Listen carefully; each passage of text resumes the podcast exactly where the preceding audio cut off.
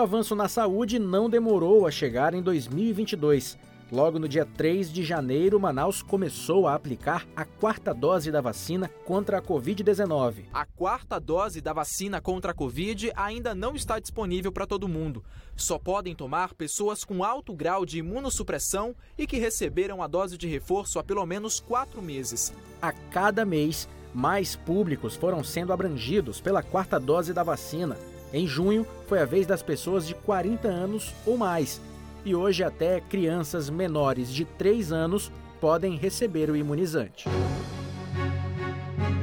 Uma nova variante da Covid-19 chegou ao estado. Nos aeroportos, quem chegava de viagem podia decidir se fazia ou não o teste gratuito de Covid-19. Foi assim que a Fiocruz confirmou o primeiro caso da Amazônia Omicron no estado do Amazonas. Uma jovem de 27 anos que desembarcou na capital no dia 21 de dezembro num voo vindo de Fortaleza, no Ceará. A nova variante Omicron trouxe um aumento nos casos de Covid. De acordo com as autoridades da saúde à época, a nova variante tinha uma maior taxa de transmissão. Já estamos com 22 casos de Omicron no Amazonas. Mais de 100 mil manauaras não tomaram sequer uma dose da vacina.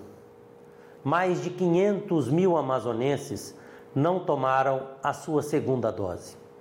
Por favor, procurem logo uma unidade de suas prefeituras. O Amazonas viveu altos e baixos com a Covid-19. Em Manaus, por exemplo, houve até suspensão de eventos públicos no início do ano.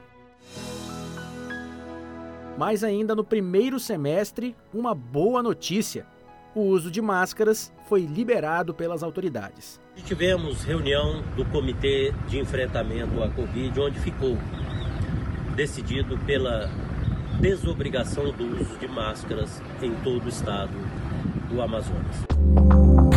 A varíola dos macacos, que não aparecia nos radares das autoridades de saúde desde a década de 90, voltou com força. Em Manaus, o primeiro caso foi no mês de agosto.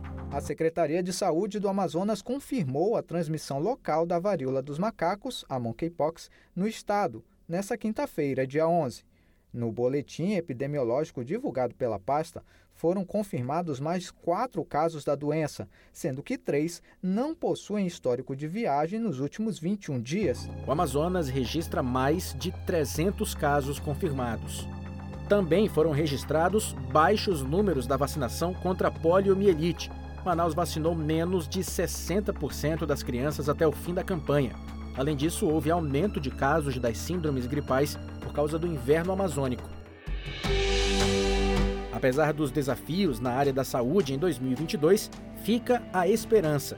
A Anvisa aprovou a venda do medicamento Paxlovid em farmácias. O remédio serve para tratar pacientes contra a Covid-19 e já pode ser vendido com receita. De Manaus, Patrick Mota Filho para a CBN Amazônia.